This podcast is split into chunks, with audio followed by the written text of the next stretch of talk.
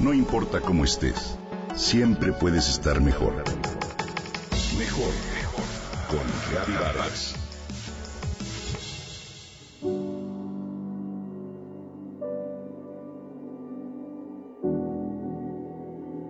Mi abuelo solía decir, cuenta emocionada Vanessa, que las arrugas que adquieres con los años y enmarcan tu rostro se relacionan directamente con las emociones que a lo largo de tu vida acumulas.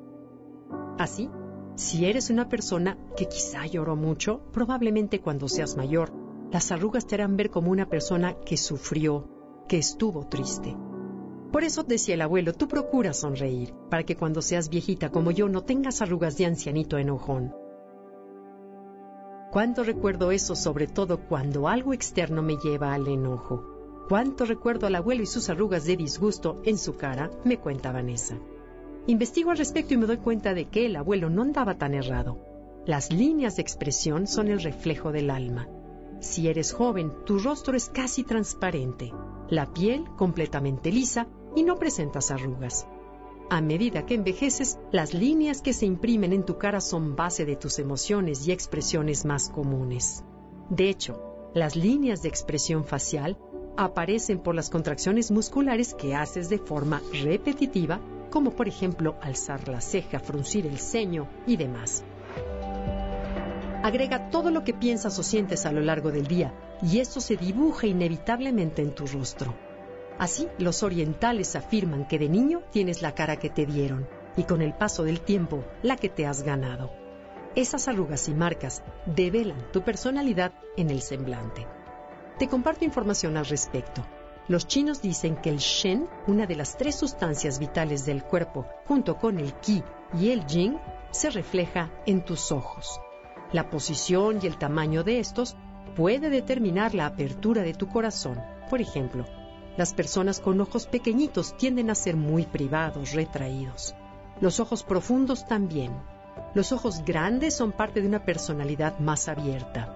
Paul Ekman, profesor emérito de la psicología en la Universidad de California, sostiene que en el rostro se reflejan siete emociones básicas.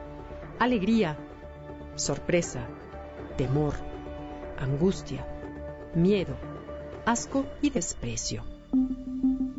La parte superior de tu rostro se relaciona con lo mental e intelectual, la media con la emoción y la capacidad de adaptarte, y la parte inferior de tu cara representa voluntad y constancia.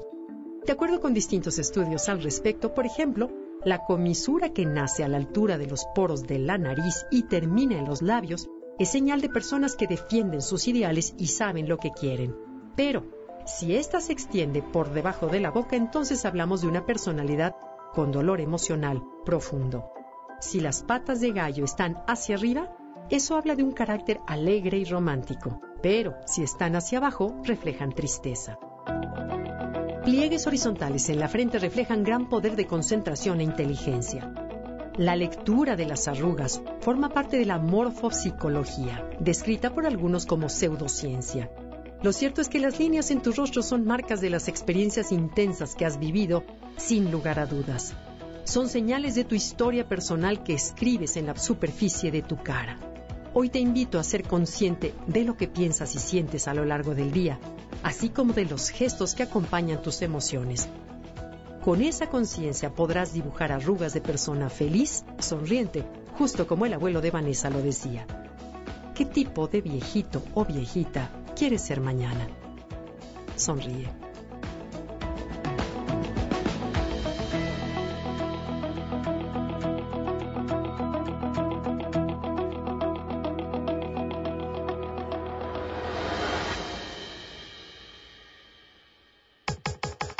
Comenta y comparte a través de Twitter. Gaby-Vargas. No importa cómo estés, siempre puedes estar mejor. Mejor, mejor. Con Gaby Vargas.